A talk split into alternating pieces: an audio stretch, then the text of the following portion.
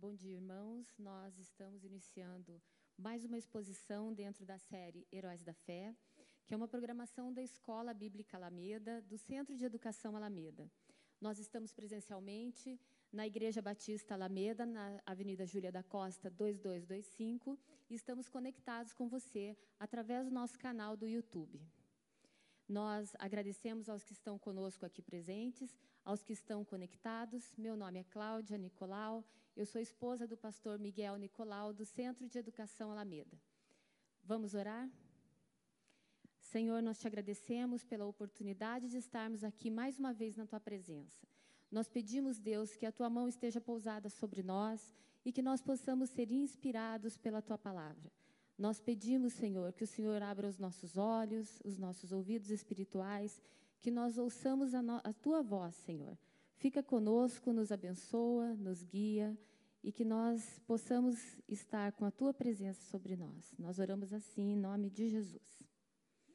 Muito bem. Hoje, seguindo a sequência dos heróis da fé já ministrados aqui, que foram Abel, Noé, Abraão e Moisés, nós vamos falar sobre a vida de Raabe. Raabe não é muito conhecida, Raabe não é tão falada como Moisés, Abraão, mas Raabe também é considerada uma heroína da fé, porque ela foi muito usada por Deus para os seus santos propósitos. E antes de conhecermos mais sobre quem foi Raabe, vamos contextualizar Raabe dentro da história na palavra de Deus. Então, é, vamos partir de Moisés, que foi o último falado aqui. Moisés, vocês sabem, foi aquele que tirou o povo do Egito, da escravidão de mais de 400 anos. Ele foi chamado por isso o libertador. E ele foi aquele que guiou o povo durante 40 anos pelo Egito em direção à terra dita prometida por Deus, onde manava leite e mel. Essa história já é conhecida, né? E muitas, muitas foram as adversidades que Moisés enfrentou junto com seu povo na travessia do deserto. Mas Deus sempre esteve com eles. Deus sempre sustentou Moisés e seu povo, porque havia uma promessa de que eles chegariam à terra prometida. E antes de chegar à terra prometida, pouco antes, Deus recolheu Moisés. Deus levou Moisés e no lugar de Moisés, Deus colocou é, Josué. Josué, para também contextualizar um pouco, Josué não era parente de Moisés, ele era auxiliar de Moisés, mas ele foi criado pela família de Moisés, porque a família de Josué, os pais de Josué, faleceram quando Josué era muito pequeno. E a família de Moisés acolheu Josué e foi criado como se fosse da família. Então Josué era próximo de Moisés e é, era auxiliar de Moisés durante todo o tempo que o sacerdote então guiou o povo pelo deserto. É, Josué era filho de Num, né, como ele é chamado na Bíblia. Bom, sendo é, escolhido Josué é, e Moisés tendo morrido, Deus falou a Josué, como está escrito em Josué, capítulo 1, a partir do versículo 1. E é neste livro de Josué que está descrita a história de Raabe.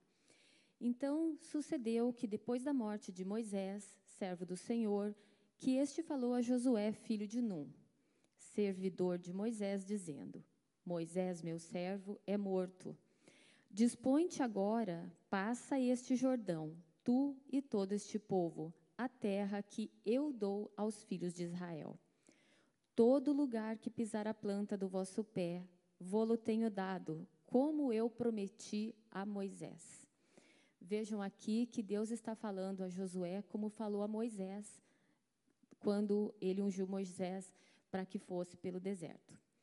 Desde o deserto e o Líbano até o grande rio, o rio Eufrates, toda a terra dos heteus e até o mar grande, para o poente do sol, será o vosso limite. Ninguém te poderá resistir todos os dias da tua vida, como fui com Moisés. Assim serei contigo. Não te deixarei, nem te desampararei. Sê forte e corajoso, porque tu farás esse povo herdar a terra, que, sob juramento, prometi dar a teus pais. Tão somente ser forte e muito corajoso para teres o cuidado de fazer, segundo toda a lei que meu servo Moisés te ordenou. Dela não te desvies, nem para a direita, nem para a esquerda, para que sejas bem-sucedido por onde quer que andares. Não cesses de falar deste livro da lei, antes medita nele dia e noite, para que tenhas cuidado de fazer segundo tudo o que nele está escrito. Então farás prosperar o teu caminho e serás bem-sucedido. Como nós vemos aqui, Deus está dizendo: o que eu fiz a Moisés, eu farei a você. Continuarei com a mesma promessa, agora através de ti. Mas Deus alerta: faça a mesma coisa que Moisés fez. Me obedeça, medite na palavra, fale da lei de Deus dia e noite. Havia uma promessa, mas havia também um princípio a ser cumprido, uma obediência. E então Josué vai cumprir aquilo que Deus ordenou. O povo de Israel não era um povo que era dedicado à guerra, eram pessoas comuns, embora durante a travessia no deserto, eles tivessem enfrentado povos, como na, batalha, na memorável batalha contra os Amalequitas, que era um exército fortíssimo e que foi vencido pelo povo hebreu. Então, eles não eram é, um exército, né? eles eram um povo que tinha sido treinado, inclusive por Josué, para isso, mas a vitória deles não vinha na força do seu braço. Embora eles lutassem, eles não ficavam parados e venciam. Eles faziam a parte deles, eles lutavam, mas Deus é quem dava a vitória a eles. E Deus tinha dito então a Josué: avancem. O que fez Josué? Josué não foi na força do seu próprio braço, mas Josué também não ficou parado, ele sabia que tinha que fazer alguma coisa, ele fez a parte dele. Josué, então, mandou dois homens à cidade para que fosse para que fossem espiar a situação da cidade. Ora, mas não era Deus que ia dar a vitória? Precisava isso? Sim. Por quê? Porque Josué não enfrentou de qualquer jeito, embora Deus tivesse prometido. Como nós não devemos fazer as coisas de qualquer jeito, mesmo Deus tendo prometido como será a nossa vida. Está escrito em Josué, capítulo 2, versículo 1: Desse tim enviou Josué, filho de Num, dois homens secretamente como espias, dizendo: Andai e observai a terra de Jericó. Foram, pois, e entraram na casa de uma mulher prostituta, cujo nome era Raabe, e pousaram ali. Aqui é, eu vou fazer um parênteses, porque o povo de Jericó, de acordo com a Bíblia, eles estavam com o coração derretido de medo. Vejam, Josué vinha caminhando com esse povo pelo deserto, tendo vitórias, não havia derrotas até então. O, as pessoas sabiam que vinha ali um povo que tinha somente vitórias. Uns pensavam eram fortes, outros diziam obedecem um Deus estranho, um Deus que não se vê, mas de toda forma temiam, sem saber até porquê, mas temiam porque eles eram vitoriosos e estavam próximo de chegar, dizia-se, estão próximos de chegar às portas de Jericó, que era uma cidade muito fortificada, né? E que, mas que eles, o povo tinha muito medo. E aí nesse contexto então é que entra Raabe. Quem era Raabe? Muito bem. Quando a gente pergunta uma coisa sobre uma pessoa, sempre tem uma frase, um adjetivo, um lugar, uma referência que define aquela pessoa. Vamos imaginar nós aqui, chega uma pessoa ali na portaria e pergunta: quem que é um tal de Sebastião Brito? O que vai definir? Todos nós sabemos. O pastor Sebastião Brito Neto é o nosso pastor presidente da Igreja Batista Alameda. Isso define para nós, define para todos, embora ele tenha inúmeras qualidades, essa frase definiu o pastor Sebastião aqui para nós. E quem era Raabe? Raabe, já sabemos, moradora de Jericó, mas a Bíblia define em todas as vezes que se fala sobre Raabe, Raabe era uma prostituta. É só isso que a Bíblia fala. Não fala que ela é bonita, feia, jovem, velha, alta, baixa. Só diz que Raabe era uma prostituta. Muito bem, uma prostituta, uma mulher sem credibilidade, sem moral, sem voz, né? E aí que a gente se pergunta: como que uma prostituta pode ser heroína da fé? Como é que Deus escolheu uma mulher dessa? E aqui nós vemos a resposta que está em Hebreus 11, 30 e 31. Pela fé, ruíram as muralhas de Jericó depois de rodeadas por sete dias. Pela fé, Raabe, a meretriz, não foi destruída com os desobedientes, porque acolheu com paz aos espias. Então, qual é a resposta de Deus ter usado a vida de Raabe, a fé de Raabe? Esta é a chave de Deus.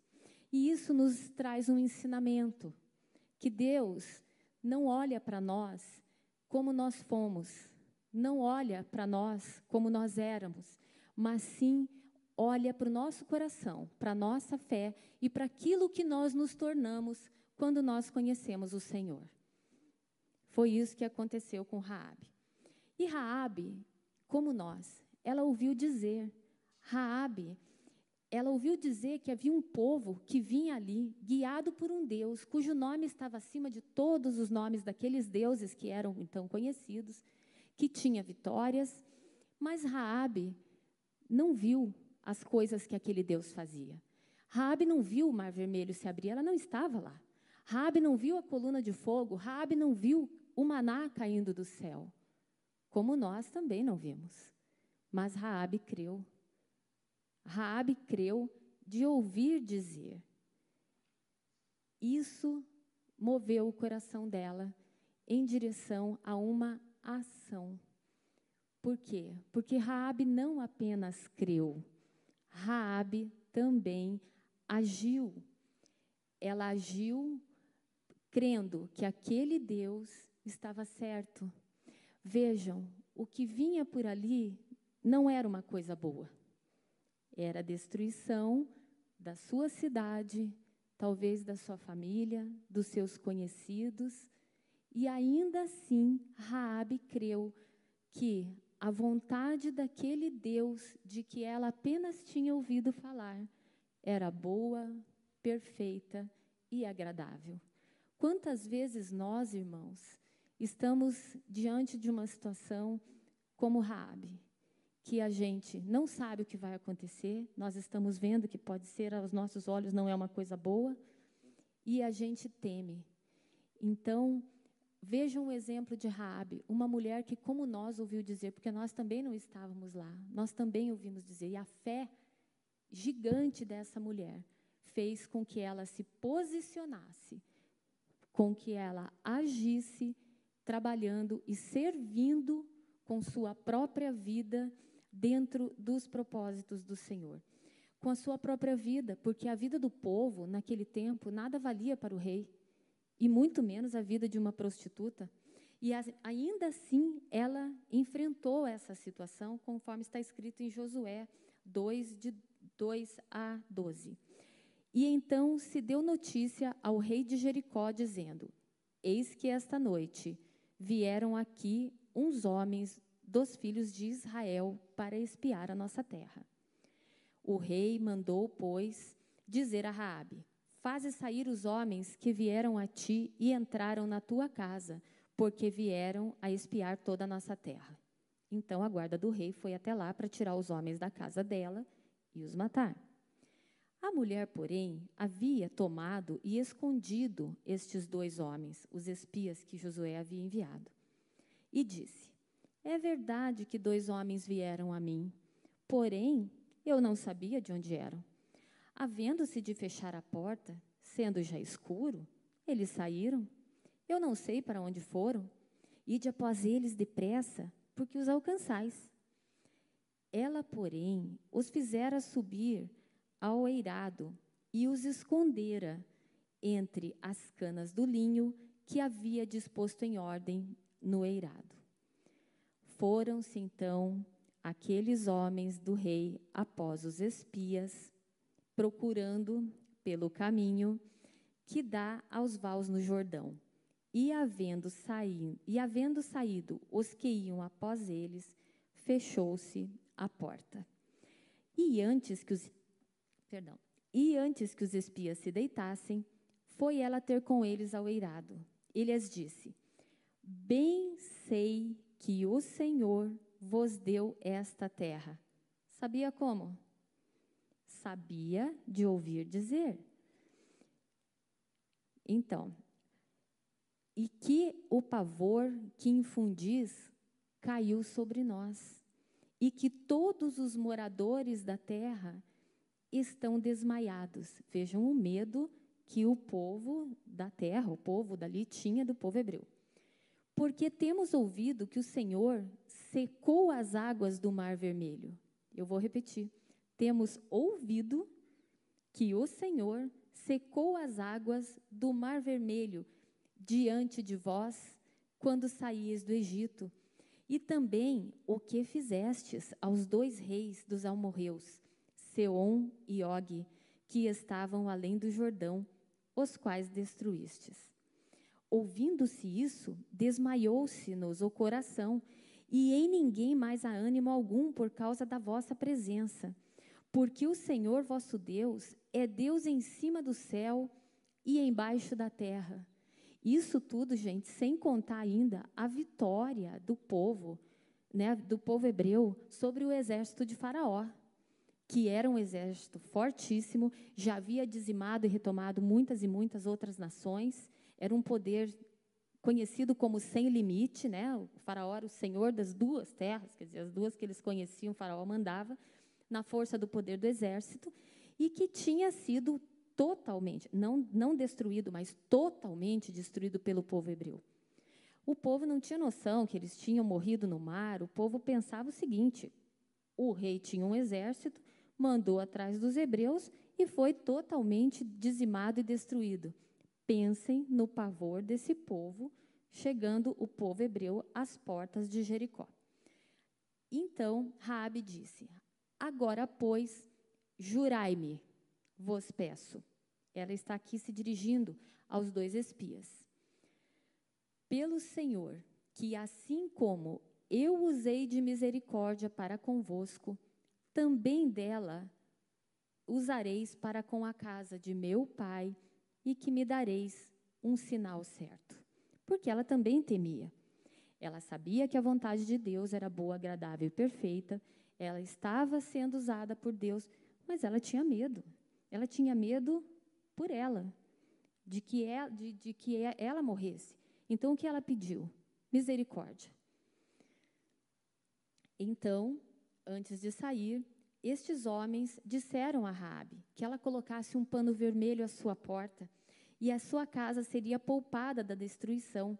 E assim ela fez, salvando a si e sua família. Eu quero lembrar vocês aqui da primeira Páscoa que foi celebrada ainda no Egito, quando Deus disse: Unge com sangue a soleira da porta, e a morte não chegará à tua casa, o anjo da morte passará direto por ela. Vocês vejam que existe uma relação muito parecida entre o que Deus fez no início e o que Deus está fazendo agora no tempo de Josué. Por quê? Porque a promessa era a mesma. Então Deus estava fazendo da mesma forma, Deus estava fazendo a mesma coisa. Então, os espias, eles conseguiram fugir, né? E aqui está no, no no capítulo 2, no versículo 15, como que esses espias, então, após Rabi tê-los escondido, escaparam. Ela, então, os fez descer por uma corda pela janela, porque a casa em que residia estava sobre o muro da cidade. E disse-lhes: Ide-vos ao monte, para que, porventura, não vos encontrem os perseguidores. Escondei-vos lá três dias, até que eles voltem, e depois tomareis o vosso caminho. Disseram-lhe então os homens: Desobrigados seremos deste teu juramento que nos fizeste jurar. Servindo vós a terra, não atares esse cordão de fio escarlate à janela, por onde nos fizeste descer, e não recolheres em casa contigo teu pai, tua mãe e teus irmãos e toda a tua família. E ela disse: segundo as vossas palavras, assim seja feito. E então os despediu, e eles foram, e ela atou um cordão escarlate à sua janela. Então, veja que mulher corajosa, né? Além de esconder, ainda pôs uma corda e ajudou os espias a fugir. E com uma promessa de que seria salva, né? Ela e sua casa, com um simples sinal de um cordão vermelho atado à porta, que foi assim que ela fez. Então, os espias fugiram, ficaram os três dias escondidos num monte, porque a guarda do rei foi atrás, foi atrás, embora não os tenha alcançado pela graça do Senhor. E chegaram até Josué e deram um relatório. Eles contaram para Josué aquilo que eles tinham espiado, dizendo, como está no versículo 23. Assim, os dois homens voltaram e desceram do monte e passaram e vieram a Josué, filho de Num, e lhe contaram tudo quanto lhes acontecera. E disseram a Josué: Certamente o Senhor nos deu toda essa terra. Veja, eles iam combater. Eles ainda não sabiam como. Deus não tinha dado nenhuma estratégia a eles. E eles já tinham certeza, eles, já não, eles não disseram Deus nos dará essa terra. Eles disseram Deus nos deu toda essa terra nas nossas mãos. E todos os seus moradores estão desmaiados de medo diante de nós. Então, Josué reúne o povo com essa notícia e diz ao povo: como está escrito no capítulo 3, versículo 5. Disse Josué ao povo: Santificai-vos, porque amanhã o Senhor fará maravilhas no meio de vós. E também falou aos sacerdotes, dizendo: Levantai a arca da aliança e passai adiante do povo. Levantaram, pois, a arca da aliança e foram andando adiante do povo. Então disse o Senhor a Josué: Hoje começarei a engrandecer perante a engrandecer você perante os olhos de todo o Israel, para que saibam que como fui com Moisés, assim serei contigo, porque Deus havia feito uma proposta a Josué, mas não havia ainda uma, uma promessa a Josué, mas ainda não tinha falado ao povo. Tu, pois, ordenarás aos sacerdotes que levem a arca da aliança, dizendo: Ao chegardes à borda das águas do Jordão, parareis aí. Então disse Josué aos filhos de Israel: Chegai-vos para cá e, ouvir e venham ouvir as palavras do Senhor vosso Deus. Disse mais Josué: Nisto conhecereis que o Deus vivo está no meio de vós e de todo lançará diante de vós os cananeus, os heteus, os heveus, os fariseus, os gigazeus, os amorreus e os jebuseus. E eis que a arca da aliança do Senhor de toda a terra passará o Jordão diante de vós. Tomai, pois, agora doze homens das tribos de Israel, um de cada tribo. Atenção agora que vocês vão novamente se lembrar de uma coisa que aconteceu quando eles saíram do Egito. Vejam bem. Porque há de acontecer que assim que as plantas dos pés dos sacerdotes que levam a arca do Senhor, o Senhor de toda a terra, pousem nas águas do Jordão, serão elas cortadas, a saber, as que vêm de cima e se amontoarão. A mesma coisa que aconteceu quando Deus abriu o Mar Vermelho. E assim foi. No, no, já no capítulo 4, no versículo 23, está escrito: Porque o Senhor vosso Deus fez secar as águas do Jordão diante de vós, até que passasseis. Como o Senhor vosso Deus fez ao Mar Vermelho, ao qual perante nós, até que passamos. Para que todos os povos da terra conheçam que a mão do Senhor é forte, a fim de que temais ao Senhor vosso Deus todos os dias. Então houve a travessia e passaram o Jordão. E tendo passado o Jordão, da mesma forma que passaram o Mar Vermelho, a pés enxutos, chegaram do outro lado e ali acamparam, já muito próximo ali, era um lugar que se chamava Campinas de Jericó. Era muito próximo às portas da cidade. Então passaram o Rio Jordão e, por ordem do Senhor, Josué circuncidou todos os homens e, em seguida, celebraram a Páscoa Lembrem-se que lá atrás haviam também celebrado a Páscoa. No versículo 8 do capítulo 5 está escrito: E tendo circuncidada toda a nação, ficaram no seu lugar no arraial até que sarassem, porque havia que ter, após a circuncisão, uma cicatrização. Disse mais o Senhor a Josué: Hoje removi de vós o opróbrio do Egito, pelo que o nome daquele lugar se chamou Gilgal até os dias de hoje.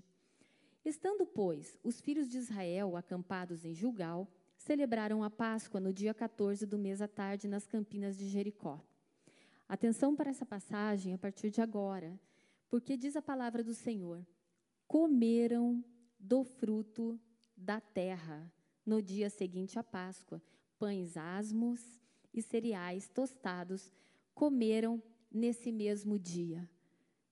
Olha que fantástico, eles tinham chegado na terra prometida, eles não comeram maná, eles vinham comendo maná durante 40 anos. É a primeira vez que aqui eles pararam de comer o maná e comeram do fruto da terra. Deus tinha prometido para eles uma terra onde manava leite e mel, fora as outras coisas, cereais, uvas gigantes que eles já tinham vistos, frutas, verduras, cereais. Então é a primeira vez na palavra que nós vemos. E aqui está escrito no versículo 12: No dia imediato, depois que comeram do, do produto da terra, cessou o maná. E não o tiveram mais os filhos de Israel, mas naquele ano comeram das novidades da terra de Canaã. Ou seja, eles tinham chegado então na terra prometida. Vejam que eles estão, gente, às portas de Jericó. Jericó era uma cidade com um muro gigante, muito fortificada, um rei poderoso, um exército. Eles, Deus estava cumprindo as promessas, eles estavam comendo dos frutos da terra. Mas e daí? Eles tinham que tomar a cidade. Veja como eles estavam totalmente rendidos ao Senhor. Porque eles foram fazendo, Deus falava, circuncida, eles circuncidavam. Será que eles não pensavam, meu Deus, e a batalha? Não, eles foram dia após dia obedecendo a palavra do Senhor. Então, após a Páscoa, Deus apareceu a Josué que o adorou, conforme está escrito em Josué 5, de 13 a 15. Estando Josué ao pé de Jericó, levantou os olhos e olhou, e eis que se achava de pé diante dele um homem que trazia na mão uma espada nua. Chegou-se Josué a ele e disse-lhe: És tu dos nossos ou dos nossos adversários? Respondeu ele: Não sou o príncipe do exército do Senhor e acabo de chegar. Então Josué se prostrou com o rosto em terra e o adorou e disse-lhe: Que diz meu senhor ao seu servo? Respondendo, o príncipe dos exércitos disse a Josué: Descalça as sandálias dos pés, porque o lugar em que estás é santo. E Josué assim o fez. Então seguiu-se a partir daí, a batalha de Jericó, porque Deus deu daí neste momento o que deveria, como deveria ser essa batalha. Ora, como está no capítulo 6, Jericó estava rigorosamente fechada por causa dos filhos de Israel. Além de ser uma cidade com muro altíssimo, fortificada, eles trancaram a porta. Ninguém entrava, ninguém saía.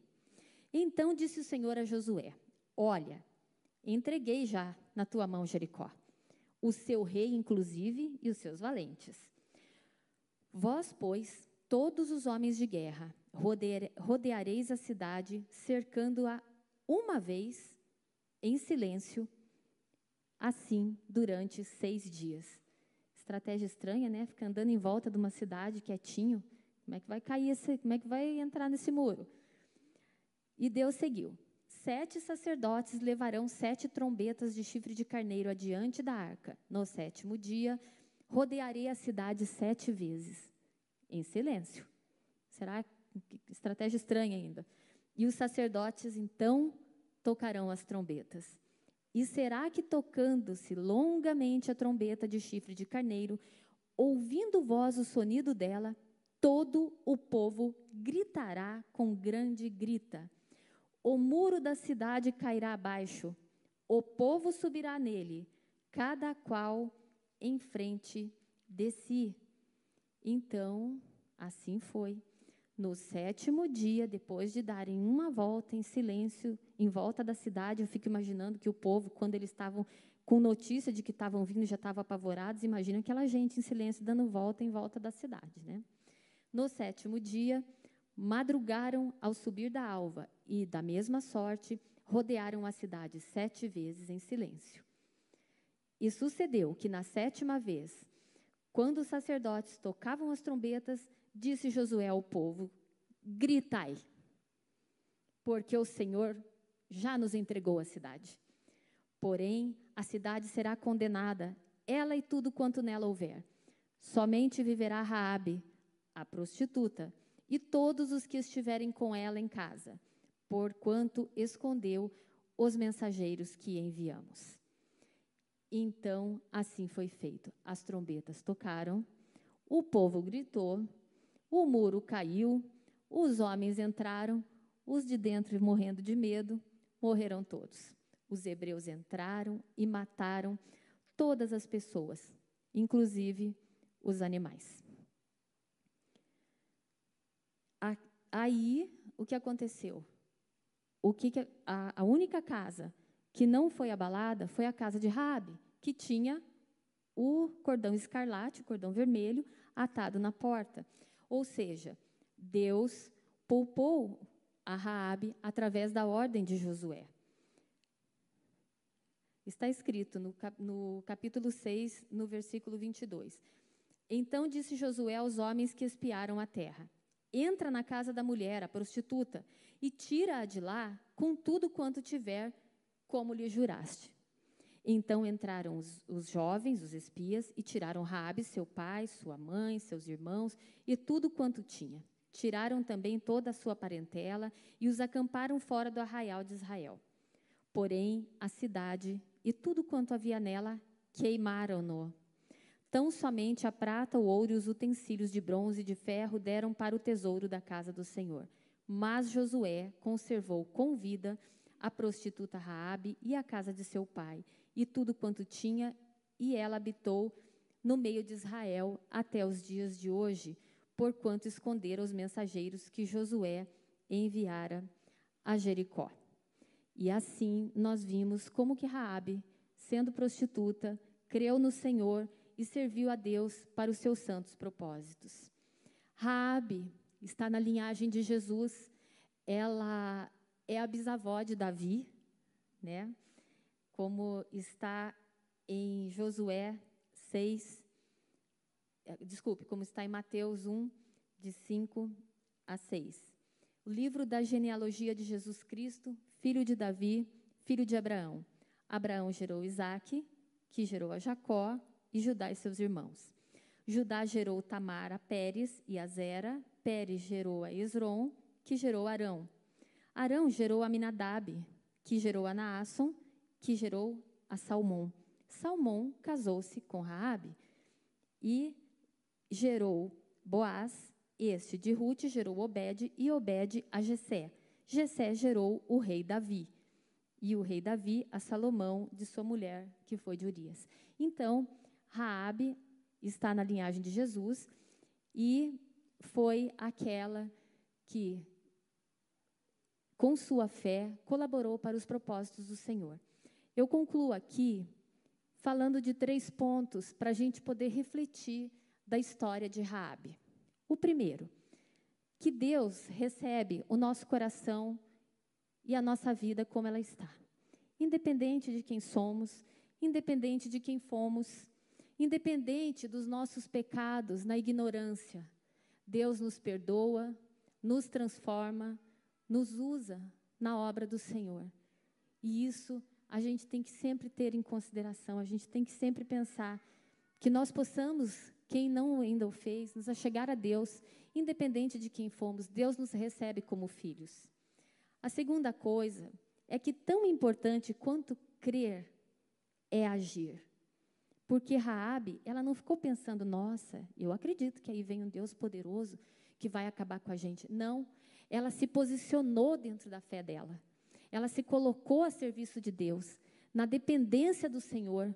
E olha que ela não estava vendo coisas boas que viriam por aí.